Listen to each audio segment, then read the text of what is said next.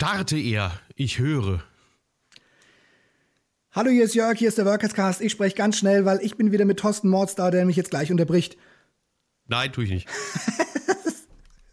du sprichst auch nur schnell, weil ich schnell spreche. Ja, nee. Du bist ja der gemütliche Typ. Das ist dann eben, also du sprichst verständlich, das ist ja das Fiese. Ich bin der gemütliche Typ? Okay, das hat mir noch nie jemand gesagt. Aber es ist schön, oh, es ist schön von dir zu hören. Ich glaube, ich kriege in der Minute mehr Worte unter als du. Ja, das kann sein. Frage ist, ob mehr Inhalt drin ist. ich habe das jetzt nur gemacht, aber beim letzten Mal hast du mich unterbrochen, wie ich meine schöne, tolle Einleitung gemacht habe. Deswegen habe ich das jetzt ganz, ganz schnell gemacht. Ach so? Okay. Nee, wir lassen das mit den Einleitungen. Die Leute, die hier zuhören, die kennen uns eh. Also insofern ist das, ist das dann schon. dass wir Spinner sind. Guck mal, wir sind schon mal 47 Sekunden. Haben wir schon aber das würdest du mal viel reden und nichts dabei sagen, ist genau das Thema, was wir heute eigentlich so ein bisschen uns vorgenommen haben. Nämlich das Thema, äh, wie kommen Handwerker an Kunden ran und wie ist es mit der Kundengewinnung im Handwerk eigentlich im Moment? Wobei ich ja immer so die Vorstufe bevorzuge zu sagen, erstmal die Interessentengewinnung und dann diese Umwandlung in Kunden. Und äh, ich hatte mir eine Einstiegsfrage sogar überlegt. Ich habe sogar mal eine Struktur in, die, in, die, in das Interview reingebracht. In Struktur, in was? Ja, ich habe was vorbereitet. Aber nur eine Frage. Und die eine Frage lautet, wie siehst du eigentlich in zwei Jahren ähm, im Gro äh, den Verkauf im Handwerk? Was wird sich ändern, deiner Meinung nach, in der ganzen Welt der Konsumenten? Äh, in welchen Prozessen sind wir gerade drin und wo siehst du, was sich in den nächsten zwei Jahren massiv und deutlich spürbar verändern wird für die Handwerker? Das ist ja, glaube ich, gerade der Punkt, also dass es sich in der Zukunft verändern wird. Ich habe so ein bisschen die, die Sorge, dass ähm, spätestens bei einer Minute wo, oder zwei Minuten, wo wir gesagt haben, hey, es geht um Kundengewinn, dass alle abgeschaltet haben, oh, Kunden brauche ich nicht, Kunden habe ich genug, ja. Ja, das ist ja so ein bisschen im Moment die, ähm, die, die äh, allgemeine Denke. Nee, also ich glaube, dass alles, ähm, mein zwei Jahre ist vielleicht ein bisschen zu kurzer Zeitraum, aber noch mehr digitaler wird, auch was die Kundengewinnung angeht, insbesondere was die Interessengewinnung angeht. Also wie ja, informiere ich mich erstmal über einen Handwerksbetrieb. Ich glaube, das Prinzip wird immer das gleiche bleiben, dass wir uns von dem leiten lassen, was, was andere Menschen uns vorgeben, uns empfehlen, uns ans Herz legen. Allerdings wird der, der persönliche Bereich äh, oder der, der Bereich von persönlich zu digital immer stärker zu, äh, zu digital gehen. Ob das in zwei Jahren sich schon komplett gedreht hat, ähm, wage ich jetzt nicht zu behaupten, aber ich glaube, wenn du eine Spanne nimmst von ja, fünf Jahren oder vielleicht ein bisschen mehr, wirst du ohne stark ähm, im Internet aufgestellt zu sein, was die Informationen über dich, dein Unternehmen, was du denkst, was du, was du machst, was du bietest, äh, angeht, bist du weg. Behaupte ich jetzt einfach mal. Also ich glaube, du hast, ähm, was der Punkt ist, und das ist, was du gerade gesagt hast, ist interessant, die, ähm, diese persönliche, emotionale, das emotionale Verkaufen.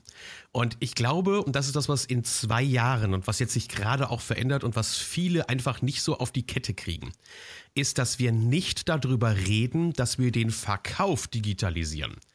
Darum geht es überhaupt nicht, weil ich glaube, dass viele Leute dieses, dieses Thema Digitalisierung im Moment deshalb ignorieren, weil sie berechtigterweise von meiner Warte aus glauben, äh, das ist doch Quatsch. Äh, Geschäfte werden zwischen Menschen gemacht. Das haben schon äh, im Jahr 2000 oder irgendwann haben die das in dem Clue Train Manifest gesagt, dass sie gesagt haben, egal wie digital die Welt wird, die Geschäfte werden zwischen Menschen gemacht und deshalb sagen viele Handwerker natürlich auch aus der täglichen Praxis und Erfahrung heraus, ey, das ist völliger Bullshit.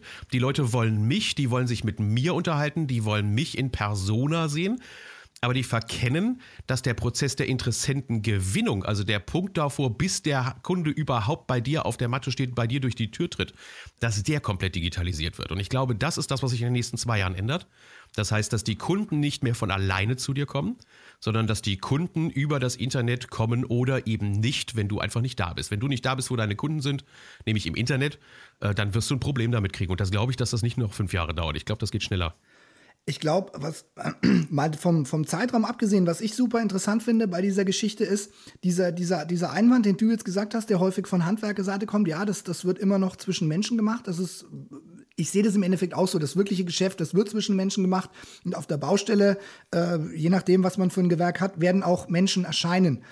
Nur dieses, dieses Thema Digitalisierung, das jetzt immer so ein bisschen kommt, das ist mir auch von so, wie es rübergebracht wird, zu wenig, zu wenig menschlich, denn auch vor diesem Computer sitzt ein Mensch Klar, der wird mit digitalen Informationen versorgt, aber auch digitale Informationen kann ich emotional aufwerten. Ich kann digital einfach nur Zahlen, Daten, Fakten den Leuten um die Ohren schmeißen. Wenn das fünf Leute machen, dann ja, bin ich vollkommen vergleichbar. Oder ich kann mir überlegen, wie fühlt sich denn der Mensch, der jetzt vor seinem Computer, vor seinem iPad, vor seinem Smartphone sitzt und was muss ich ihm jetzt geben, damit er zu mir kommt oder damit er mich als Anbieter wahrnimmt und sagt, ja, den kontaktiere ich jetzt. Und bei aller Digitalisierung, das ist das, was mir da so ein bisschen zu kurz kommt, auch bei vielen Vorträgen, die ich da höre, wir müssen uns da erstmal darüber Gedanken machen, was wollen die Menschen, die vor diesem Computer sitzen und wie muss ich das abbilden? Und da sind wir wieder bei meinem Lieblingsthema. Endlich darf ich sagen, Emotionen, ja.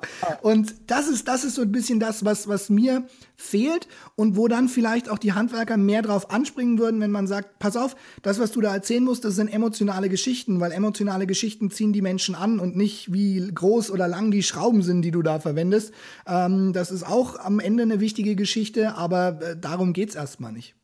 Ich glaube, das ist aber das größte Problem bei äh, denjenigen, die dieses äh, Social Media, diese sozialen Netzwerke im Moment so, so ein bisschen Schiss davor haben. Oder auch diejenigen, die in den sozialen Netzwerken sind, haben Angst, weil sie feststellen, ähm, dass wenn sie anfangen, Plattheiten zu produzieren, wenn sie also über Allgemeinwissen schreiben, dass sie da überhaupt gar kein Interesse bekommen. Deshalb gibt es auch viele, die damit starten, die sagen, ich starte mal mit Facebook oder ich starte mit Pinterest oder auch mit äh, solchen Expertennetzwerken wie Haus und dann kriegen sie keine Feedback, dann kriegen sie keinen Rückläufer. Und äh, da gebe ich dir hundertprozentig recht, äh, weil sie nicht verstanden haben, sich mit den Leuten zu unterhalten. Mein Lieblingsthema ist ja, dass ich hingehe und sage, Leute, unterhaltet euch mit den Kunden wie mit einem guten Freund. Was würdest du einem guten Freund erzählen? Was sind die Stories, die du einem guten Freund erzählst? Was ist das, was du dem voller Stolz erzählst, was du heute wieder Geiles gemacht hast? Was ist das, was du heute ähm, Tolles erledigt hast? Oder welchen Ratschlag, welchen Tipp, der wirklich wertvoll ist, kannst du deinem Freund geben und nicht darüber nachdenken, wie der Content aussieht. Weil ich glaube, in dem Ding, was du gerade gesagt hast, ich weiß, dass du das nicht so meinst, aber äh, wenn, du, wenn man es hört, dann hast du gerade ja gesagt, äh, erzähle über etwas, wo die Leute ein Problem haben. Erzähle etwas darüber, was die Leute ähm, dann ne, brauchen. Oder wie hast du es ausgedrückt? Ähm, wie sie sich gerade fühlen, also, ne? Also, fühlen und was sie jetzt gerade brauchen. Und dieses nehmen die Werber eben auf, und das ist das Problem, also die Werbetypen und setzen sich dann hin und sagen, so, jetzt machen wir mal eine Analyse der größten Dinge, die die Leute interessieren und dann machen wir mal ein, äh, einen, einen Thread auf, einen Bericht auf und schreiben darüber, ähm, wie muss dann eben eine Wandgestaltung heutzutage sein. Was sind die Trends in der Wandgestaltung? Aber die verstehen nicht die Emotionalität, die dahinter steckt, die eigentlich eine andere ist. Das Produkt ist, ist was anderes als das Thema, es ist was anderes als die Emotionen, die du da propagierst im Endeffekt ist es doch eine einfache, eine, eine einfache Kiste. Gerade jetzt, wenn ich sage, worüber soll ich, soll ich erzählen? Ich meine, wenn ich jetzt ein Handwerksunternehmen habe, dann, dann habe ich doch ständig Kundenkontakt und die Menschen stellen mir Fragen. Und ich brauche doch einfach nur ganz oldschool ein weißes DIN A4-Blatt nehmen und mir mal die Fragen, die typischen Fragen, die mir so gestellt wird, aufschreiben und dann da mal so ein bisschen nach Gemeinsamkeiten gucken. Und dann merke ich, okay, wo ist denn ähm, ja dieser Schmerzpunkt, den viele Kunden haben? Und dann kann ich dementsprechend gucken, äh, ja, gut, wie kann ich das jetzt abmildern? Wie kann ich es vielleicht im, im, im Vorfeld schon erklären? Da gibt es ja die unterschiedlichsten Möglichkeiten per Video, per E-Book, per Blogbeitrag, was auch immer. Also ich sag mal, du sitzt ja da als Handwerker definitiv an der Quelle. Du musst diese Quelle ja nur abschöpfen. Oder? Und vor allen Dingen darfst du es nicht überprofessionalisieren. Das ist das, wo ich merke, ja, dass ja. viele meinen, sie müssten das alles ganz fürchterlich äh, äh, hochprofessionell machen. Äh, sie müssten einen Fotografen bestellen dafür, dass sie dann mal ihre Arbeit fotografieren lassen. Das tut überhaupt nicht Not. Man braucht keine 20 Bilder, äh, man braucht nicht äh, fünf Seiten Text, sondern man braucht heutzutage, um Menschen begeistern zu können, einen kurzen, knappen Tipp, ein passendes Bild dazu, eine Idee, die für die Leute wichtig ist. Und das, äh, denke ich, wird sich aber auch massiv verändern. Die Homepages, die wir heute sehen, also zur Interessentengewinnung, wir sind jetzt gerade in diesem Blog Interessentengewinnung, die sind ja überfüllt mit beliebig austauschbaren Informationen. Ich mache immer gerne einen Versuch. Sag äh, den Handwerkern, guck dir mal deine eigene Homepage an. Und dann stell dir vor, da oben würde ein anderes Logo stehen. Woran würde ich merken, dass es nur noch deine Firma ist, die ich hier gerade angucke? Das ist eine coole Frage, ja. Das ist eine richtig gute Frage. Super. Ja. Wenn du dann feststellst, eigentlich ist es beliebig austauschbar und wenn ich dann auch sage, guck mal, ich könnte sogar noch ein anderes Gewerk oben drüber schreiben, ähm, dann wird's arg. Dann wird's richtig brutal. Ja. Ne, Referenzen, Fotos, die da drauf sind, die sind beliebig austauschbar, äh, solange das nicht eine Handschrift trägt, solange ich nicht sehen kann, ah, das ist seine, das ist sein Style. Äh, solange sind Referenzen auch nur dann dazu da, dass ich etwas erklären kann, aber dann muss ich auch die Referenz erklären. Das hilft mir sonst nicht. Ja, wir sind da halt aus meiner, aus meiner Sicht immer noch so ein bisschen, ich meine, das ist handwerkstypisch, sage ich jetzt mal, und auch, auch verständlich, weil ähm, wir einfach sehr, sehr viele Handwerker haben, die ganz leidenschaftlich für, für das äh, brennen, was sie tun, auch im, im, technischen Bereich. Aber das jetzt dann auf die, auf die Menschen wieder zu transformieren, weil, weil die Menschen kaufen nicht eine Technik, sondern sie kaufen die, die Lösung für sich. Und die Lösung ist, ist nie was Technisches, sondern diese Lösung braucht dieser Mensch, aus welchen Gründen er auch immer sie brauchen mag. Und das kommt eben auf diesen Seiten ähm, häufig einfach nicht rum.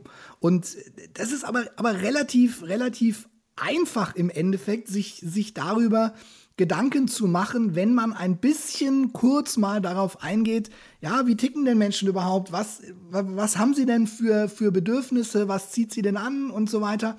Das ist eigentlich ein relativ einfaches Schema. Und wenn ich das habe, dann kann ich mir überlegen, gut, was für Geschichten entstehen in, in meinem Unternehmen, die ich dann darauf wieder, wieder abbilden kann. Ich schreibe da im Moment gerade einen Blogartikel dazu, bin aber noch nicht so weit. Also ich empfehle ja auch immer nicht zu tief in die Produkte einsteigen zu wollen. Es gibt ja viele, die dann ähm, auf ihren Blogs, auf ihren Homepages, auf ihrem Facebook wahnsinnig tief in die Produktlösungen einsteigen, bevor sie überhaupt mal diese Emotionalität an der oberen, an der oberen Kante verstanden haben. Das Beispiel bei mir in den Seminaren ist immer Jupp und Erna Munzke, die liegen im Bett. Dann habe ich da ein Foto, da liegen die beiden im Bett. Und dann frage ich so, und wenn die jetzt auf die lustige Idee kommen, eine Handwerksleistung in Anspruch nehmen zu wollen, was ist das Erste, was sie dann tun? Und letzte Woche hatte ich die Wintergartenbauern. Das ist ein schönes Beispiel für all diejenigen, die halt jetzt nicht Wintergartenbauer sind, äh, weil da kann man vielleicht darüber nachdenken, wenn man sich selber einen Wintergarten bauen wollte. Ich weiß, du hast einen. Also, ne, wenn du jetzt überlegst, ich starte in diese Runde rein und morgens wache ich auf und deine Frau sagt zu dir, Schatz, ich möchte gern einen Wintergarten haben was ist das Erste, was die wirklich interessiert? Wie du sagst eben, äh, was ist jetzt deren Bedürfnis, was ist jetzt wirklich deren Problem? Deren Problem ist nicht, dass die darüber informiert werden wollen, wie dann eben die Schneelastberechnung durchgeführt wird oder äh, wie der äh, Hauswandanschluss im Wärmeverbundsystem äh, dann aussehen muss oder äh, welche Art von Schiebetüren es gibt, sondern was interessiert die, wenn die morgens aufstehen, wirklich? Und da interessiert die erstmal, ja, was könnte man denn eigentlich so bei uns an unserem Haus ranbasteln? Und wie sähe das denn aus? Und die direkt darauf folgende Frage wäre dann wahrscheinlich, äh, was kosten das? Noch bevor die losgehen und sich einen Handwerker suchen. Und da sind wir in diesem Bereich der Interessentengewinnung. Da geht es erstmal darum, im ersten Step spannende Themen zu finden, die für die Leute, also ich nenne das ja spannende Themen, die dann emotional aufgeladen sind. Ja. Wie kriegen wir da mehr Emotionalität rein in die in diese Interessentengewinnung? Ja, die sofort, sofort, sofort, sofort so Titel im, im, im, im Kopf. Kopf. Also keine, also, Ahnung, keine Ahnung. Vier Dinge, an denen du erkennst, ob ein Wintergarten an dein Haus passt oder irgendwie sowas. Ja? Also das, äh, ja, und wenn du das auf deine Homepage packst, dann laden sich die Leute das runter. Und äh, dann hast du schon mal den, den ersten Schritt zur Interessentengewinnung gemacht. Dein, deine Metier ist ja vor allen Dingen dann auch den, den, den Interessenten zum Kunden zu machen. Kommen wir mal zum zweiten Punkt, also zum zweiten Teil, äh, wie wir Geld verdienen. Ähm, wie sieht denn bei dir eigentlich ein gutes Verkaufsgespräch aus? Ein gutes ein Verkaufsgespräch? Ähm, mein ein gutes Verkaufsgespräch, das ist jetzt ein sehr, sehr weiter Punkt, aber ein gutes, bin kein, bin kein Verkaufstrainer, dass ich das wirklich nochmal. Ähm, aber du bist der Emotionalitätsmensch, der dann eben sagt, da muss also Emotionen ein, rein. Ein also perfektes Verkaufsgespräch holt, holt immer den, den Menschentypen ab. Also es gibt ja unterschiedliche Menschentypen, die ähm, unter, also wir haben ja sechs emotionale Grundbedürfnisse und jeder, jeder Mensch wird von unterschiedlichen Bedürfnissen stark oder weniger stark äh, gesteuert und das macht zusammen mit seinen Genen, mit seiner äh, Erfahrung, mit seinem Geschlecht, mit seinem Alter und so weiter dann seinen Persönlichkeitstyp aus. Und ein richtig gutes Verkaufsgespräch erkennt den Typen und versucht, ich sage jetzt mal, seine, seine Keywords herauszufinden. Also ist es jetzt zum Beispiel ein ähm, ja, Sicherheitstyp, ja, der also sehr stark vom, ähm, Emotionssystem Sicherheit gesteuert ist, dann versuche ich das rauszufiltern, worauf springt er da an, versuche das dann auch in meinen Angeboten äh, widerspiegeln zu lassen. Oder ist das mehr so der, der Abwechslungs- und Abenteuertyp, dann versuche ich dem Neuerungen und solche Sachen mitzugeben. Oder ist es der, der Statustyp, dann muss der Wintergarten besonders groß sein und über den vom Nachbarn drüber gehen. Dann versuche ich alles rauszuholen, damit der ne, dem Nachbarn das zeigen kann. Also jetzt übertriebene Beispiele natürlich. Aber das wäre jetzt für mich ein, ein, ein perfektes äh, Verkaufsgespräch ähm, im, im, im Grunde, dass ich wirklich versuche, den, den Kunden abzuholen und schaue, dass ich auf die Dinge äh, komme, die, die ihn triggern, wenn man das jetzt im, im Neudeutschen sagt. Also wie komme ich an, an seinen Abzug hin? Das wäre für mich ein perfektes Verkaufsgespräch. Konkret mal auf deine Branche bezogen oder da, wo du hergekommen bist. Ähm, weil das ist ja so, so, so, ein schönes Metier, da sagen viele, naja, da ist, ist eigentlich nicht so viel Emotionalität drin. Also der Bereich Dach, äh, das ist so ein leidiges Ding, das muss ich einfach haben, damit es oben nicht reinregnet und die Wärme nicht rausgeht. Ähm, was, was, was ist denn da an Emotionalität drin? Also ich glaube, die größte Emotionalität gerade beim Dach besteht darin, dass, also gerade wir, wir waren ja sehr stark, oder was heißt sehr stark, ausschließlich im Sanierungsbereich tätig, keinerlei Neubau. Ähm, 98 Prozent würde ich jetzt mal sagen Privatkunden. Und äh, ja, die größte Emotionalität besteht darin, dass Leute, die du nicht kennst, zu dir kommen und dir das Dach sprichwörtlich über den Kopf einreißen. Und was passiert denn dann? ja, also ich glaube, da steckt verdammt viel Emotionalität dahinter. Und das haben wir ganz, ganz gekonnt mit den unterschiedlichsten äh, Methoden und auch äh, Serviceideen dann, dann abgefedert, um dem Kunden auch ein gutes Gefühl dabei zu geben. Weil ich meine, wenn du verdammt viel Geld ausgibst, machst du es in der Regel für Dinge, die dir Spaß machen, ein gutes Gefühl geben. Und wenn du für ein Dach 35.000 Euro ausgibst und du aber zwei Wochen lang jeden Tag nur zittern musst, dass sich irgendwas passiert, ist es eine, ist es eine blöde Geschichte. Ähm, und dem Kunden das gute Gefühl zu geben, ja, es wird alles, es wird alles gut gehen, es läuft alles, wir sind für dich da. Das ist, glaube ich, eine der, der größten emotionalen Geschichten im Dachbereich und nicht nur da, denn ich glaube, auch wenn ähm, Menschen kein extrem starkes Sicherheitsbedürfnis haben, wenn sie einen Handwerker holen, dann ist das ähm, Vertrauenssicherheitssystem, glaube ich, bei den meisten sehr, sehr stark aktiviert. Und darauf kann man dann dementsprechend auch setzen passt zu dem, was ich in den, äh, was ich mal zufällig in einem, es, es, gibt ja so Vorträge, da haust du dann plötzlich was raus, wo du feststellst, oh, guck mal, äh, das ist jetzt gerade richtig gut angekommen. Ich hatte das mal bei einer Veranstaltung und äh, da war dann so die Diskussion, ja, ich war bei dem Verkaufstrainer und ich war bei demjenigen tollen äh, Chaka-Guru, du schaffst es und äh, bei dem übernächsten Verkaufstrainer, der dann äh, gesagt hat, ja, wir müssen dann hier die Maslow'sche Pyramide von unten nach oben bespielen können und äh, wir müssen dann und dann eben diese Werber, ich nenne sie mal die Düsseldorfer, äh, die dann äh, wahnsinnig tolle Texte dann einen um die Ohren hauen und dann ist mir irgendwann der Arsch geplatzt Platz und dann habe ich gesagt, Leute, mal im Ernst, was ist das, was am besten im Moment funktioniert im Verkaufen? Was ist das Beste, was im Moment im Verkauf als Verkaufsgesprächstrigger funktioniert? Was ist das, was am besten läuft? Und dann kamen natürlich diese Ausgebildeten und haben sofort begeistert mitgemacht, haben ihr antrainiertes Wissen dann sofort dann preisgegeben und haben gesagt, ja, hier äh, Nutzenargumentation. Und man muss das Ganze dann an den Bedürfnissen der Kunden ausrichten. Und man muss dann zusehen, dass man, ist das alles okay, das ist alles dann eben sekundär, ist alles okay, ist alles äh, kalter Kaffee und das machen wir schon seit den 70er Jahren, ist nichts Neues. Ich sage aber, was hat sich verändert in den letzten Jahren? Und zwar deutlich. Und das ist ja auch das, womit wir zu kämpfen haben.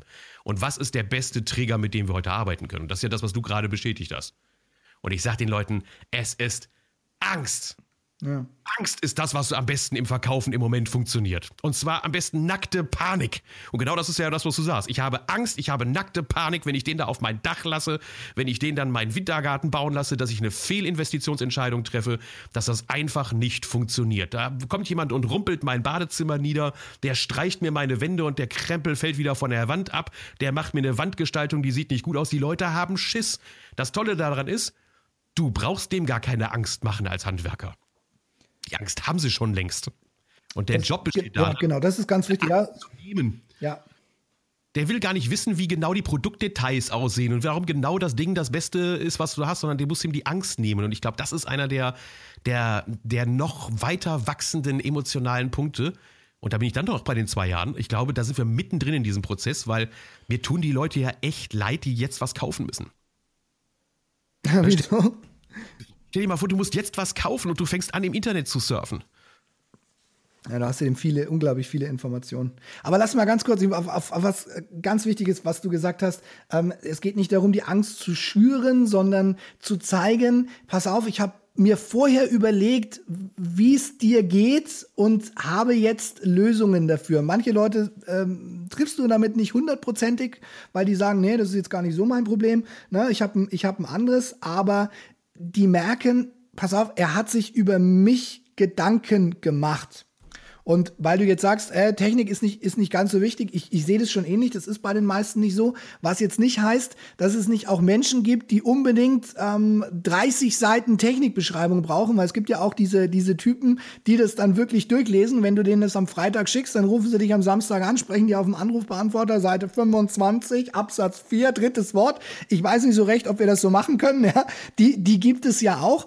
Aber auch dahinter steht dann wieder, ja, dieses Bedürfnis nach Sicherheit. Ne? Also wie, wie kann ich das dementsprechend äh, bespielen für, für die Kunden, die normalerweise zu mir kommen? Und ja, halte ich für ein ganz wichtiges Feld.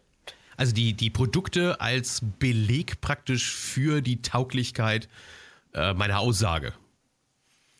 So du hast es ja im Prinzip ja. jetzt dargestellt. Ne? Dass die, die, Produkte müssen eigentlich oder meine Leistungen müssen eins darstellen können, nämlich äh, die Aussage, warum du dem vertrauen kannst, was ich gerade gesagt habe. Also erstmal musst du ihm sagen, es ist alles safe. Ähm, du brauchst keine Angst haben. Und danach musst du ihm dann belegen, warum das so ist. Und dann kommen die Produkte ins Spiel. Also das Angebot zum Beispiel, von dem du gesprochen hast. Ja. Ich glaube, das ist auch so ein bisschen unterschiedlich, was ich für, ähm, ja, für, für Produkte habe äh, beziehungsweise was, was, aus was für einem Gewerk das ich komme und was ich, was ich zuerst äh, zeige. Äh, da muss ich halt wirklich gucken, was, was ist das Interessante, was ich, was ich habe. Also man, wir haben ja die, die Beispiele gerade jetzt aus dem Malerhandwerk, ne? wenn ich, wenn ich an, an, an Volker Geier denke, der wirklich einfach mit dieser visuellen Bildsprache arbeitet und diesen tollen, ja, Wandgestaltungen, die er da macht. Aber ich weiß nicht, ob wir das Beispiel im letzten Podcast schon hatten. Ähm, ja, was mache ich denn jetzt, wenn ich Heizkessel einbaue? Ja, die sind halt einfach nicht so sexy wie eine Wandgestaltung. Brauchen wir halt einfach nicht drüber reden. Das ist halt einfach so. Und dann muss ich mir überlegen, okay, was, was ist denn die sexy Geschichte zusammen mit meinem Heizkessel? Und ja, da gibt es definitiv welche. Das Produkt selber sieht jetzt vielleicht nicht so toll aus wie eine Spachtel, keine Ahnung, was für Techniken es da alles gibt. Aber es gibt trotzdem die, ich benutze jetzt wieder das Wort sexy Geschichte dahinter, die dann auch die Menschen dementsprechend anspricht und anzieht. Und das für mich und für mein Gewerk und für meine Kunden zu finden, das ist doch, das ist doch die Kunst. Aber sind wir auch ehrlich, das, was die, was die Maler geschaffen haben, so wie, wie Volker Geier oder Matthias Schulze, äh, die ja da Galionsfiguren quasi auch im, im Social Media sind, ist ja auch notgedrungen gewesen. Machen wir uns da nichts vor. Die haben ja nicht angefangen und haben sich überlegt, guten Morgen, ich will mal ganz gerne raus aus dieser Ecke, in der ich drin bin und ich möchte jetzt dann äh, malerische Wohnideen, ich möchte jetzt ganz gerne gestalterisch dann tätig werden, sondern es war ja fast eine Not, weil, sind wir ehrlich, äh, die haben selber festgestellt, dass das, was sie da tun, im größten Teil von dem Anfragen der Kunden und in der Vermarktung im höchsten Maße unsexy war. Ne? Also, dass sie dann gesagt haben, naja, die wollen mich dann eben für, für einen Anstrich von außen haben, der soll am liebsten dann eben äh, langjährig sein und soll lange durchhalten und der Farbe, ach, lieber nicht, ne, sondern eben eher lieber weiß. Und dann sind sie hingegangen und haben gesagt, wir wollen Wandgestaltung machen. Also die haben es ja eher geschafft, ähm, in diesen sexy Bereich hinein vorzudringen, weil sie selber das in diesen Bereich hineingetragen haben. Sie haben es ja, äh, sie haben es ja sexy gemacht. Ja. Obwohl man sagen muss, wir müssen ja da wirklich unterscheiden, weil, weil ähm, Matthias ja ein viel breiteres Feld ja bedient von der, von der reinen Technikseite her. Aber was, was mir da immer ganz wichtig ist, und das habe ich ja auch, wir haben uns ja in, in Berlin persönlich gesehen, in meinem Vortrag äh, drin, und da das ist mir immer unglaublich wichtig, dass viele denken, ja, ähm, der Volker und der Matthias, und als Beispiel habe ich immer noch äh, Kumpel und Keule aus Berlin mit drin, die Metzgerei, die sind so erfolgreich, weil sie gut in Social Media sind. Jein. Die sind hauptsächlich in Social Media so erfolgreich, weil sie wissen, wofür sie wirklich stehen. Und das, wofür sie wirklich stehen und das, was sie den Menschen geben wollen, Das bringen sie in Social Media. Deswegen sind sie in Social Media erfolgreich und Social Media wiederum schafft ihnen eine riesengroße Reichweite. Und da sind wir wieder am Anfang. Das ist das, was mir bei dieser Digitalisierungsgeschichte einfach zu kurz kommt. Du kannst auf jeder Social Media Plattform vertreten sein. Du kannst eine ganz neue Internetseite haben. Wenn die aber, dein Beispiel, ja, vom, vom Düsseldorfer Schieß mich tot kommt und nicht echt ist und du nicht echt bist und nicht rüberkommt, was du wirklich machen willst, dann kannst du dir von diesen Leuten tausendmal sagen lassen, was du technisch in Social Media alles können und, und, und machen musst. Wenn du nicht dich abbildest und es dir nicht wirklich ein Bedürfnis ist, das, was du machst, in die Welt hinauszutragen, dann wirst du damit auch nicht erfolgreich. Denn die sind nur erfolgreich, weil sie genau das machen. Da sind wir in unserem Metier ja auch nicht anders. Ja, ne, ganz in klar. ja. Ja, und in unserem Metier der Vortragsredner hast du das ja auch zuhauf. Du hast ja diese ganzen erfolglosen äh, Gestalten, die dann ohne Ende Content raushauen, aber du merkst, äh, das ist irgendwo abgeschrieben. Das ist irgendwo nicht echt, das ist nicht authentisch, das hat er nicht erlebt, er hat keine Expertise, er ist kein Experte. Er muss eine Story haben und er muss etwas haben, worin er wirklich als Experte dient. Ich bin ja mittlerweile so gemein, dass ich sage, kannst du ein Buch schreiben? Wenn ich also zu jemandem hinkomme und dann sage ich, könntest du ein Buch schreiben? Ich weiß, vielleicht von der Schreiberei her kannst du es nicht, also weil du sagst, ah, das liegt mir nicht, das ist so, wie ich nicht handwerken kann. Ich weiß aber theoretisch, wie es aussehen müsste, zum Beispiel ein Bad oder eine Wandgestaltung oder eine Raumarchitektur, die kann ich dir erzählen, aber ich kann es nicht tun. Und genau so sage ich, müsstest du aber mindestens sagen können, was in ein Buch reingeschrieben werden müsste, das über dich und deine Arbeit handelt. Ja. Und also, das ist ja, das, das, diese Story. Du musst eine Story erzählen können, du musst für etwas brennen. Und das ist die, das ist ja die Kunst. Und vielleicht auch als Empfehlung können wir das ja hier auch mal aussprechen, was du gerade so gemacht hast. Äh, äh, Leute da draußen, wenn ihr mit solchen Agenturen zusammenarbeitet und ihr wollt eine Agentur beauftragen, für euch etwas im Bereich Internet zu machen, und das betrifft nicht nur Social Media, sondern auch die eigene Internetseite, wenn der dich nicht löchert, wenn der nicht sagt, wir machen ein strukturiertes Interview, in dem ich mir über dich ein Bild mache, wo ich anfange, mich mit dir als, als Handwerker, als Handwerksunternehmen auseinanderzusetzen. Wenn du merkst, dass den das eben nicht interessiert und der will eher darüber reden, wie das Design aussieht und äh, welche, welche Menüpunkte da reinkommen sollen, dann werd vorsichtig. Weil das kann nichts werden. Das wird dann hinterher eine Seite, die er im Zweifelsfall woanders abgeschrieben hat. Ja. Äh, da guckt er sich dann an, wie machen das die anderen und so wie es die anderen machen, mache ich das dann auch. Also, Weil, ja, sorry. Nee, äh, ist so. Ne? Wenn du fragst, zum Beispiel, was ist die Story dahinter, wenn also einer zu mir kommt und sagt, ich möchte gerne meine Firmenhistorie irgendwo draufpacken, dann sage ich, warum? Oder eh ja. Warum? Warum willst du deine Firmenhistorie draufschreiben? Was ist das Spannende an deiner Firmenhistorie? Was ist das Spannende an der Unternehmensentwicklung? Ich will da nicht dann eben haben, ja, es wurde 1849 vom Urgroßvater gegründet und dann gab es 72 dann der Umsprung und wir sind umgezogen. Ja. Ich sage, das ist keine Story, das interessiert keine Sau. Ich sage, ja. in deiner Geschichte gibt es garantiert wirkliche Stories, ja. wirkliche Dinge, warum ihr was verändert habt. Und das, warum ihr etwas verändert habt, ist der Grund für deine Kultur. Und diese Grund für deine Kultur, den Beleg der Kultur deines Unternehmens, die können wir dann da reinpacken. Und da merkst du, uiuiui, jetzt wird es aber sehr persönlich. Ja. Ja, entweder es ist persönlich und das ist das, was die Menschen draußen interessiert, oder du lässt es. Das habe ich ein, hab ich ein sehr schönes, sehr schönes persönliches Beispiel dazu. Ich wollte eigentlich noch ein Video dazu machen, aber irgendwie ist das, ist das untergegangen. Ähm, ich meine, meine, meine persönliche Geschichte, die war schon immer gleich, seitdem ich das ähm, mache. Äh, also seitdem ich wirklich als äh, Speaker unterwegs bin und auch mein Buch geschrieben habe. Und die erzähle ich auch überall, da stehe ich 100% dahinter ähm, und ich stelle mich da auch allen Fragen, wenn alle sagen, hey, äh, warum bist du jetzt wieder im Handwerk, wenn du aus, aus deinem Handwerksbetrieb eigentlich raus bist? Und das vollkommen offen, dass ich sage, pass auf, meine eigene Leidenschaft lag nicht im Handwerk, meine eigene Leidenschaft liegt eben bei meiner großen Schnauze und anderen Menschen damit so ein bisschen was äh, mitzugeben und äh, wirklich Handwerkern, die ich über alles schätze und in diesen 16 Jahren als äh, ganz tolle Menschen kennengelernt habe, äh, zu helfen, mehr aus ihrer Leidenschaft zu machen. Dazu stehe ich. So, und jetzt kommt's aber, ich bin trotzdem nie zu 100% konsequent gewesen, gerade jetzt auch was, was, was Internet und so weiter angeht. Und da meine ich die Ansprache. Also ich habe immer äh, in Social Media, habe ich immer alle geduzt, auf dem Podcast geduzt, Blog und Homepage habe ich immer das Sie verwendet. Und dann habe ich langsam angefangen, okay, Blog und Newsletter machst du jetzt mal du. Hab das dann in meinen Newsletter geschrieben, passt auf, ich duze euch jetzt. Ähm, wenn euch das nicht gefällt, geht er eben wieder raus und ich schreibe die Blogartikel jetzt ins Du. Auf der Homepage habe ich es immer noch gelassen. Ja, das kannst du nicht machen. Da kannst du nicht duzen. Und das habe ich jetzt. Ikea-Style, ne? Also die, den Angst davor, den Ikea nachzumachen. Ja, und ich habe das jetzt geändert. Und ich sag dir auch was, ich habe auch seit ähm, drei Vorträgen ähm, die Ansprache in, in, Vorträgen ins Du geändert. Ich habe da immer gesiezt, weil ich mir gedacht habe, Mensch, du kannst ja nicht 300 Leute, die du nicht kennst, einfach mal so duzen. Aber ich habe jetzt da so einen kleinen Kniff drin, der das am Anfang äh, sofort erklärt, warum ich die Leute duze. Und das sind jetzt, ich sage jetzt mal, die restlichen eineinhalb Prozent oder zwei Prozent, um mich wirklich immer auf, auf die 100 Prozent Marke zu bringen. Ich habe das immer in meinen Schulvorträgen gemerkt, weil ich da die Leute logischerweise duze. Ne? Mit, mit 15-, 16-Jährigen bist du schneller per Du. Und da war ich immer ein bisschen besser, als wenn ich jetzt vor Führungskräften gesprochen habe. Und das liegt, glaube ich, daran, weil ich bin einfach ein Du-Typ. Ja, und wer damit nicht klarkommt, muss es lassen. Und ja, diese, dieses, ähm, äh, ja, diese Überzeugung hatte ich, hatte ich am Anfang aber nicht. Den Mut hatte ich auch nicht. Aber jetzt sehe ich, ähm, das, das bin ich. Und das ist nicht die Empfehlung, dass alle jetzt, alle Handwerker ihre, ihre Homepages ins Du umschreiben sollten. Um Gottes Willen, mach, mach das nicht.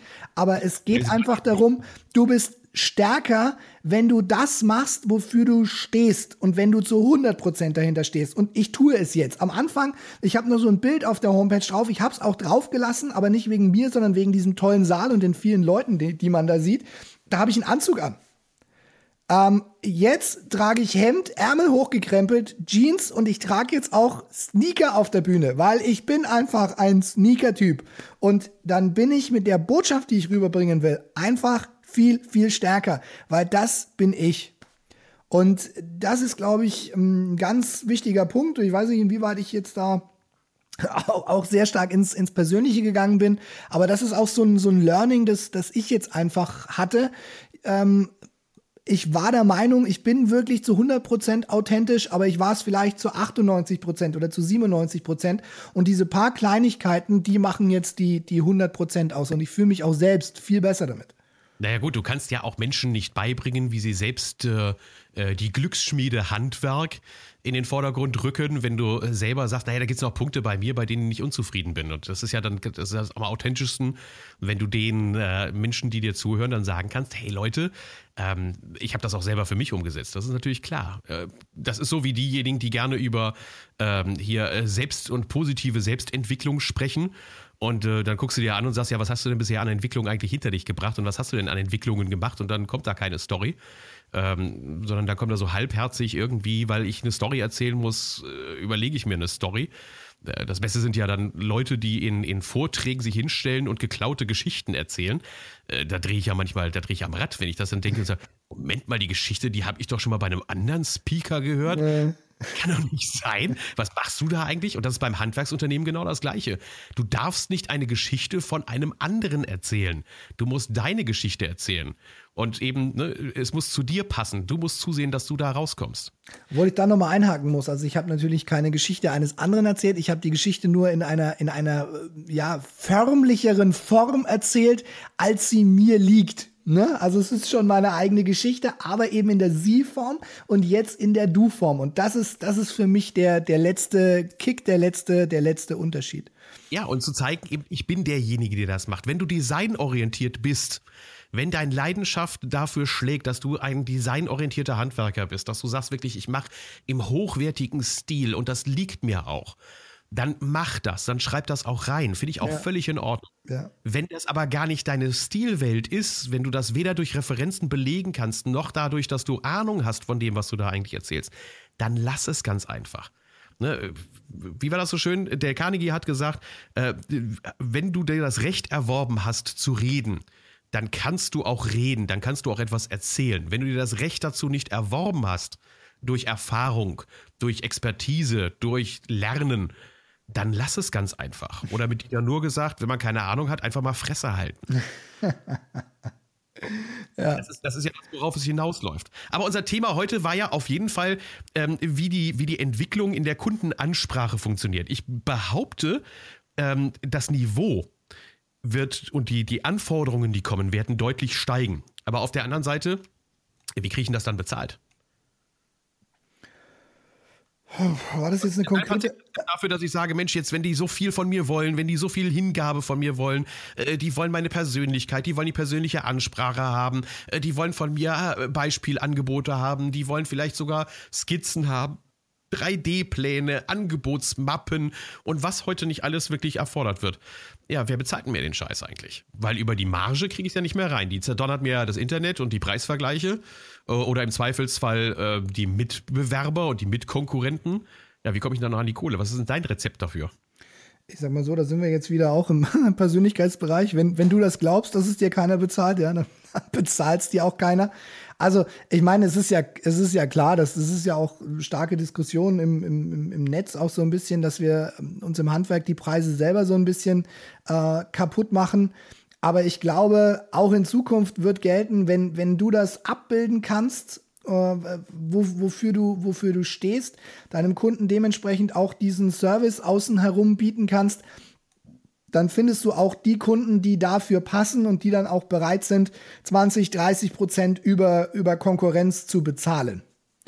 Ähm, ist halt wirklich die Frage, was du willst. Also ich glaube, es wird in Zukunft zwei große Gruppen von Handwerkern geben. Es wird die geben, die sich über den Preis definieren, trotzdem bestimmte, äh, ja, ich sage jetzt mal, Dinge umsetzen müssen für den Kunden, weil er das auch im niedrigen Preissegment erwartet. Und dann wird es die geben, die wirklich ganz konsequent Strategie fahren und sagen, pass auf, das ist mein Wunschkunde, das möchte ich, für ihn machen, diesen Service habe ich für ihn und das möchte ich mir auch bezahlen lassen. Und die Mitte, die einfach nur sagen, ja, ich mache eine gute Arbeit und bin eben einfach da, das sind die, die als allererstes, glaube ich, wegfallen in, in deinem Buch, in dem, äh, für, dich, für das ich gerne Werbung mache, hier nochmal in Hau dem raus. Podcast, ob das eben deins ist oder ob das eben, ob wir das auf meinem Podcast dann widerspiegeln, in dem Buch Glücksschmiede Handwerk ist ja der Untertitel, den du da drunter hast, Erfolg wird aus Leidenschaft gemacht. Ja. Ne? Glücksschmiede Handwerk, übrigens äh, große Empfehlung, packe ich in die Shownotes auch rein. Erfolg wird aus Leidenschaft gemacht. Und da gibt es so, in dem, in dem Klappentext gibt es so einen äh, Hinweis, dass du sagst, das Handwerk neu erleben ähm, ist zu zeigen, wie das Unternehmen sich gut am Markt positioniert und, und das finde ich das Interessante, die Unternehmerpersönlichkeiten und die Unternehmenspersönlichkeiten sich weiterentwickeln. Mhm. Ähm, geht das so in die Richtung, dass du sagst, die Leute müssen sich dann halt als, als Menschen weiterentwickeln? Ja, also ich glaube, die, die Persönlichkeit ist wahrscheinlich einer der wichtigsten Zukunftsfaktoren, die wir in, in Zukunft haben werden.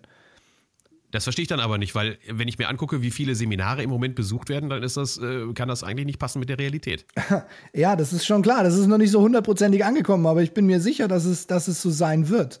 Ich bin hm. mir sicher, dass es so sein wird, weil ähm, alles wird, wird immer vergleichbarer, alles immer austauschbarer. Das Einzige, was nie austauschbar sein wird, bist du selbst und sind die Menschen, mit denen du zusammenarbeitest. Das, das wird nie austauschbar sein. Das, ist, das ist, sind immer Unikate. Und wenn du das nicht, wenn du das nicht abbilden kannst, dann ja, bist du zu 100% vergleichbar und dann ist die einzige Unterscheidung, die es noch gibt, dein Preis. Wenn du das möchtest, kannst du es machen. Und ja. herzlichen Glückwunsch an alle, die bis hierhin zugehört haben. Äh, denn die, die bis hierhin zugehört haben, die sind schon mal auf der guten Seite, weil sie wirklich daran arbeiten wollen, sich selber weiterzuentwickeln. Das sind die, die es wahrscheinlich nicht brauchen. Das ist so wie bei den Seminaren. Da sind auch meistens bloß die, die die es sowieso schon richtig gut machen. Die holen sich nur noch den letzten Kick, aber die, die von Grund auf anfangen müssen, die sind ja meistens nicht da. Ja, aber das betrifft leider eben auch die Mitarbeiter. Ja, ja also angucke und in viele Betriebe reingehe und frage, hey, wie viele Weiterentwicklungen und Weiterbildungsmaßnahmen habt ihr denn gemacht? Und von diesen Weiterbildungsmaßnahmen, wie viele davon haben eigentlich deinen Kopf tatsächlich gefordert? Also wie viele davon sind jetzt und dein Herz gefordert? Vielleicht könnte man das noch besser sagen mit Herz gefordert. Das heißt, wie viel davon von den Seminaren, die du mal als Monteur, als Mitarbeiter in einem Handwerksbetrieb besucht hast in den letzten Jahren, seitdem du hier in dem Unternehmen bist, haben dich als Mensch eigentlich vorangebracht? Nicht technisch vorangebracht, also dass ja. man irgendwelche neuen Techniken beigebracht bekommen hat, sondern welche haben dich eigentlich als Mensch weiter vorangebracht? Und ganz ehrlich, da kann ich auch nur an dieser Stelle nochmal einen Appell reinhauen. Leute, bildet euch weiter, bleibt dabei.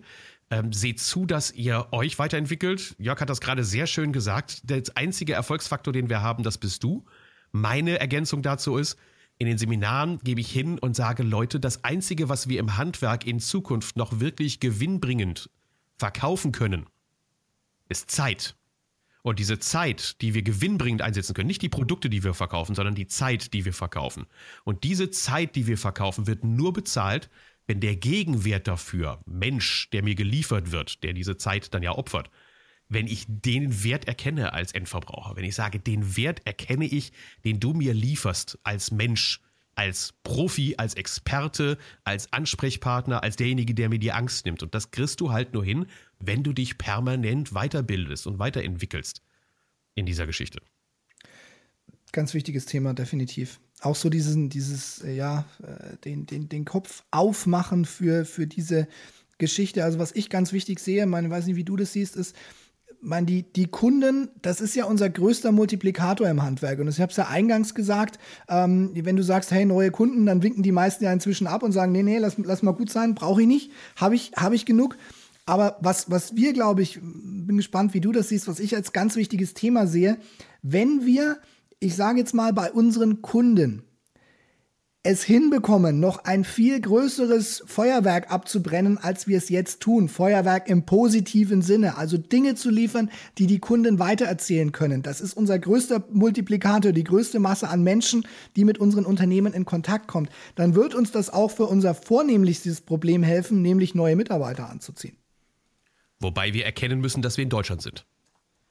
Äh, ich hatte gerade gestern die Diskussion bei einem Coaching in einem Handwerksbetrieb und äh, da habe ich auch nochmal deutlich gesagt, nur dadurch, dass du zum Beispiel eine Weiterempfehlungsmöglichkeit auf deiner Homepage hast, sei es jetzt Proven Expert oder in, in House diese Bewertung oder in, in Facebook die Bewertungsmöglichkeit hast, heißt das in Deutschland halt noch lange nicht, dass dich jemand weiterempfiehlt. In Deutschland sind wir halt davon geprägt, dass du zu demjenigen hingehen musst und sagen musst, bitte empfiehl mich weiter. Und das musst du dem schriftlich, das musst du dem mündlich, das musst du dem mit den, ich sag mal im übertriebenen Sinne, äh, mit den Knien auf den Boden, musst du ihm sagen, ich bin ein kleines mittelständisches Unternehmen und wir leben von der Weiterempfehlung. Bitte empfehlen Sie mich weiter. Und äh, dann kann das auch funktionieren, ja. Das, das glaube ich schon, definitiv. Das sehe ich so ein bisschen anders. Das sehe ich so ein bisschen anders. Also ich weiß, was, ich weiß, was du meinst, ähm, auch bezüglich der, ähm, ja, der Trägheit der Leute. Aber das ist, glaube ich, der Punkt. Das passiert, wenn du die Menschen ja nur bis zu ihrer Erwartungsgrenze geführt hast. Und das ist ja auch so ein bisschen eins meiner großen Themen, dass du es schaffst, die Menschen über ihre Erwartungsgrenze zu bringen und das löst extrem starke Emotionen in uns aus. Wir haben alle so ein, so ein kleines Modul im, im, im äh, limbischen System sitzen, das den ganzen Tag überhaupt nichts macht. Das fängt nur dann an, ähm, Impulse auszusenden, wenn etwas passiert, das besser ist, als wir das erwartet haben. Und das sind dann diese Momente, die dir im Gedächtnis bleiben. Das sind dann diese Momente, die du, die du erzählen möchtest. Und da müssen wir stärker hinkommen. Das sind dann auch zum Beispiel die Momente, die auf, ja, was weiß ich, auf Facebook gepostet werden und so weiter. Also von sich aus. Und das ist so ein bisschen der Punkt, wo wir wo wir hinkommen müssen. Und das ähm, kann man schon, schon steuern. Nicht mit allen Menschen, da gebe ich dir vollkommen recht, aber mit mehr Menschen, als wir es jetzt tun. Denn ich glaube, wir haben immer noch so ein bisschen das Problem, das merke ich auch, wenn ich mit Handwerkern spreche, wenn ich sage, okay, was zeichnet dich denn aus, was macht dich denn aus? Das sind alles immer noch so ein bisschen diese typischen Erwartungsfaktoren. Ich bin zuverlässig, äh, ich äh, erledige meine Arbeit, ich bin sauber. Das sind alles wichtige Themen, aber das ist die Erwartungsgrenze.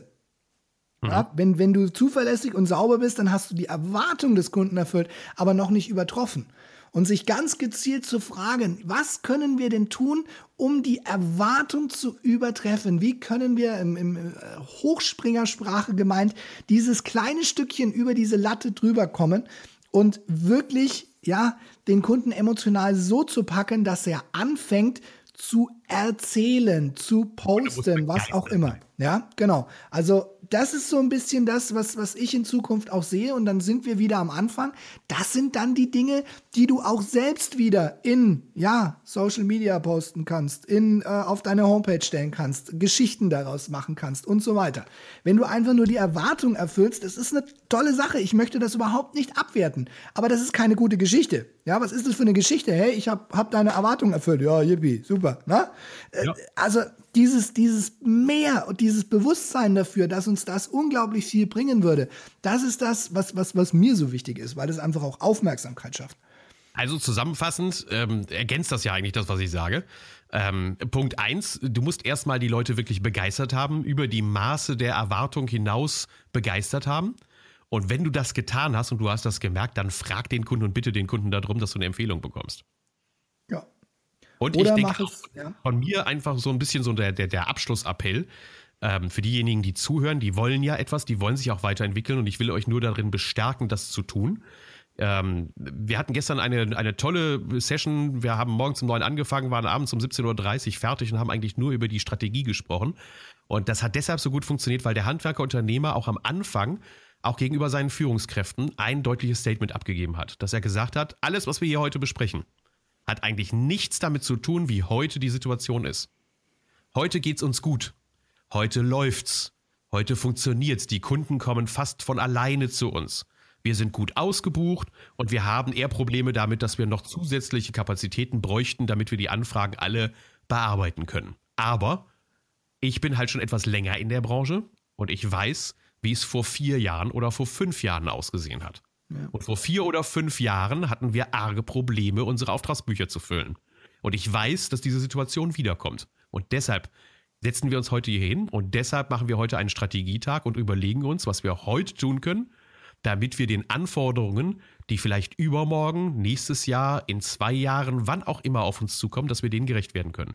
Und es mit deinen Worten noch zu ergänzen, das, was er damit ja auch zum Ausdruck bringen äh, gebracht hat, ist, dass er gesagt hat, und wie schaffen wir es, kontinuierlich unsere Kunden über das Maß der Üblichkeit des Normalen hinaus zu begeistern.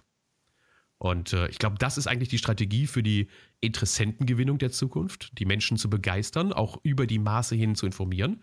Das ist ja das Thema Social Media, ne, dass man hingeht und mehr erzählt, als man eigentlich normalerweise tun würde, weil man die Kunden schlauer macht, als sie vielleicht äh, als man eigentlich was erzählen möchte, weil man sagt, das ist ja mein Wissen, das möchte ich gar nicht preisgeben.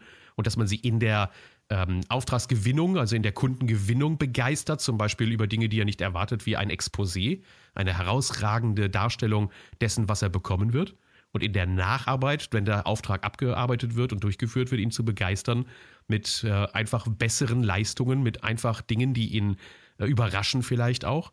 Man sagt, wow, das ist eine echte Zusatzleistung. Das wäre mein Abschiedsstatement so zusammengefasst. Hast du mir schon fast alles weggenommen, aber ein paar Sachen habe ich dazu noch. Ähm, also ganz wichtig, was, was du gesagt hast, und es ist Hammer, dass es solche Unternehmer gibt, die, die wirklich so denken, hey, jetzt läuft's, jetzt müssen wir uns das überlegen. Egal wie hoch eine Welle steigt, irgendwann fällt sie runter. Und ich habe dazu, das ist schon lange her, äh, einen, einen Blogartikel geschrieben, äh, was du jetzt tun solltest, wenn dein Unternehmen gerade brummt. Ja, und da sind drei, drei Fragen, glaube ich, drin gewesen. Also, ähm, ja, warum ist denn die Situation im Moment so? Wie ähm, wird die Situation in so und so viel äh, Jahren sein und was müssen wir jetzt tun, um auf diese eine, eine, Ergänzung, ja. eine Ergänzung, bevor ich hoffe, du vergisst den, den Gedanken nicht, weil das finde ich total geil, was du gerade gesagt hast. Wie ist meine Situation jetzt? Und ich würde einen Ergänzungssatz dazu packen wollen. Und dann finde ich den richtig geil, den Gedanken was habe ich dazu beigetragen? Ja, ja, ja, ja. Das kommt als nächstes. Welche äußeren Umstände machen die Situation denn im Moment so? Weil vieles, was im Handwerk ist, ist ja von äußeren Umständen geprägt, dass die Unternehmen überhaupt nicht, ich sage jetzt mal, an ihre Wehr heften können, ohne dass es jetzt abwertend klingen mag, ne? Ähm, und das ist, das ist der Punkt, ja. Hast du richtig, ganz, ganz richtig. Absolut, finde ich total geil, den Gedanken. Ja. Mach dir mal eine Liste, auf die du, auf die du draufschreibst und sagst, warum läuft es im Moment so ja. gut? Und dann schreib auf die eine Seite, weil eben das extern ist, ne, weil ich so viele Weiterempfehlungen bekomme, weil der Markt im Moment gut ist, weil die Konjunkturlage gut ist und dann steht das alles auf dieser Seite von dem, das sind äußere Faktoren, exogene äh, Faktoren und welche sind eigentlich die endogenen Faktoren? Warum kriegst du denn dann diese Aufträge auch in Zukunft? Was hast du denn dazu beigetragen? Das, das, das finde ich total geil, den Gedanken. Das ist eine super, super Arbeit, die man durchführen kann. Finde ich geil. Ja. Ähm, schick dir mal den, den Link zum Blogartikel, könnten wir in die Shownotes packen. Der ist schon relativ alt, weil der Boom ja schon ziemlich lange anhält, aber das Thema ist immer noch aktuell. Und ja, was will ich als, als Schlussappell raushauen? Also, wie gesagt, was mir unglaublich wichtig ist, ist, wir müssen es schaffen, für, für uns, für unsere Kunden und auch für unsere bestehenden und für unsere neuen Mitarbeiter ein bisschen was auf die Erwartungssäule, ich äh, habe das mal gerne als Pyramide dargestellt, oben drauf zu packen, um über diese Mittelmaßlinie drüber zu kommen. Denn nur dann werden wir die Aufmerksamkeit erzeugen, die wir brauchen für neue Mitarbeiter und in Zukunft auch wieder für neue Kunden, denn dieser Boom wird irgendwann auch mal wieder, wieder abgeschwächt werden. Und dafür, Leute, müssen wir Strategien entwickeln. Das ist nicht so schwer, wie es sich anhört. Das ist im Endeffekt einmal Arbeit. Und dann kann man aus dieser Arbeit immer wieder äh, Ideen, Ideen rausziehen, wie ich Kunden verblüffe, wie ich dieses kleine bisschen mehr mache, das dann wirklich ja, diese Erwartungsschwelle übersteigt und die Kunden auch dazu bringt, über mich zu erzählen, über mich zu posten, ähm, Geschichten rauszuhauen. Das ist das, was wir in Zukunft brauchen. Dafür müssen wir uns mit den Menschen auseinandersetzen, mit uns, mit unseren Kunden und uns wirklich überlegen, was wollen die, was brauchen die, wie kriegen wir das äh, dementsprechend hin. Eines meiner ganz, ganz großen ähm, Themen und Zukunftsthemen auch. Und daran sollten wir wirklich so ein bisschen arbeiten. Großartiger Abschied. Das ist, ist toll. Jörg, jetzt habe ich einen Überfall. Ich habe eine Anfrage reinbekommen ähm, dass jemand geschrieben hat und gesagt hat, Thorsten, kannst du nicht mal einen Blog machen, einen Blogartikel oder einen, äh, einen, äh, einen Podcast äh, zum Thema Umgang mit Reklamationen? Ich habe dann äh, nachgefragt, was meinst du eigentlich mit Umgang mit Reklamationen? Ich sage rein fachliche Reklamationen, äh, das ist ja eine technische Geschichte, das ist ja ein technisches Ding. Du weißt, ich bin da eben kein Techniker, sondern ich bin ja Quatschkopf.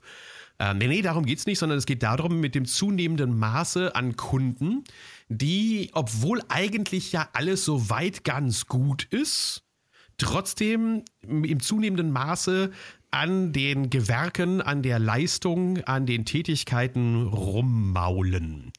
Und äh, hast du da eigentlich eine Idee, wie man damit umgehen soll? Wie kann man damit äh, klarkommen? Wie kann man das machen? Trauen wir uns das als, als äh, Dialog wieder zu? Ich habe dazu einen Blogartikel, glaube ich, irgendwo. also hast du die Expertise dazu? Der ist ja, schon, dann können wir das Der ja, ist schon veröffentlicht auch. Ich dachte also, mir, dass das ja. ganz gut in die Welt reinpasst und da könnten wir uns ja ganz gut drüber wieder austauschen, wieder ergänzen. Ähm, also wollen wir das als, nächsten, als nächstes äh, Dialoggespräch dann machen? Können wir gerne machen, ja. Weil auf jeden Fall, das ist ein Thema, äh, weil im zunehmenden Maße natürlich das alles gut läuft. Wir haben tolle Aufträge, aber was nervt, ist nicht nur das Internet, sondern was nervt, sind auch diese äh, Reklamationen, diese, ich nenne sie mal unberechtigten oder aus der Sicht äh, des Handwerkers unberechtigten Reklamationen aufgrund von einer übersteigerten, vielleicht auch Erwartungshaltung ja. unserer Kunden. Und das ist vielleicht ein schönes Thema, was wir das nächste Mal machen können. Aber mein Appell auch an dieser Stelle, wenn ihr sagt, hey, da gibt es Themen, die mich interessieren, die ihr vielleicht mal in einem Podcast verarbeiten solltet oder die ihr vielleicht auch im Dialog mal bearbeiten solltet, äh, dann meldet euch. Und auch, was wir vorhin besprochen haben, ähm, dass wir gerne dann auch mal anfangen, noch andere mit in die Runde aufzunehmen. Also nicht nur, dass wir zu zweit das Ganze machen, sondern dass vielleicht auch mal zu dritt oder vielleicht sogar zu viert. Wir merken, dass die Technik super funktioniert. Wir sitzen ja äh, voneinander 400 Kilometer entfernt und trotzdem funktioniert das hervorragend. Also wer gerne mal in die Diskussionsrunde mit einsteigen möchte, der kann sich auch gerne äh, bei dem Jörg oder bei mir melden und dann nehmen wir dich auch gerne mit auch. Also nicht nur, wenn du Handwerker bist, sondern auch, wenn du Dienstleister bist oder wenn du eine spannende Story zu erzählen hast, dann melde dich gerne bei uns. Das war nochmal der Aufruf. Und jetzt kommt dein Aufruf. Was, soll, was sollen die Leute bei dir tun? Also gut, wenn ich einen Aufruf starten darf, wenn jetzt, also ich gucke jetzt gerade so auf unsere Zeit hier, wir sind ja schon, ach Gott, fast bei einer Stunde, ne? Wenn jetzt noch einer dabei ist, wenn du, wenn du diesen Schlussappell von mir gehört hast und sagst, hey, ich will da so ein bisschen was machen, ich will wissen, wie diese Strategie funktioniert, um ja laufend neue Ideen für äh, Kundenverblüffung, für Kundenbegeisterung zu erzeugen, dann guck mal bei mir auf der Homepage vorbei. Ich gebe dazu Ende des Jahres drei offene Seminare, eins in Nürnberg, eins in Dortmund, eins in, eins in Hamburg. Das wird die Service-Offensive Handwerk 2017. Und da beschäftigen wir uns einen Tag nur damit, wie wir deinen Service auf deine Kunden zuschneiden und wie du eine Strategie an die Hand bekommst, um wirklich laufend neue Ideen für deine Kunden zu entwickeln und wirklich aus dieser Mittelmaßfalle rauszukommen. Guck mal auf meiner Homepage vorbei unter jörg-mosler.de slash SOH 2017 und dann freue ich mich, wenn wir uns an einem dieser Termine sehen. So, das war jetzt ein richtig schöner Werbeappell, Werbeblock aus. Und ja, Ich finde es richtig cool, wenn du jetzt noch dabei bist und verabschiede mich jetzt einfach mal an dieser Stelle. Habe ja genau. jetzt schon Statement und Appell und alles rausgehauen und sag an dieser Stelle einfach nochmal Thorsten, danke, mir hat es wieder richtig viel Spaß gemacht. Genau. Und du hast den Call to Action hast du dann auch noch platziert. genau, ja, genau, den Call to Action. Ja. Also lernt davon, ein Call to Action, eine Aktion, die man am Ende immer machen soll. Ähm, abonniert, und gebt uns vor allen Dingen allen beiden, das ist dann der Appell, den ich dann noch rausgebe, den Call to Action. Wenn dir das gefallen hat, dann sorgt dafür, ähm, dass auch andere davon erfahren, dass es hier Mehrwerte gibt, die nichts kosten und die trotzdem viel wert sind. Und das machst du am besten, indem du in iTunes eine positive Bewertung darlässt und dass du uns vielleicht dann auch, wenn du diesen, ähm, diesen Podcast gefunden hast, irgendwo im Netz, dass du diesen Podcast vielleicht auch deinen Freunden weiterempfiehlst. Das wäre dann mein Call to Action, den ich noch zum Schluss raushauen möchte. Und damit Tschüss für heute. Ciao, ciao.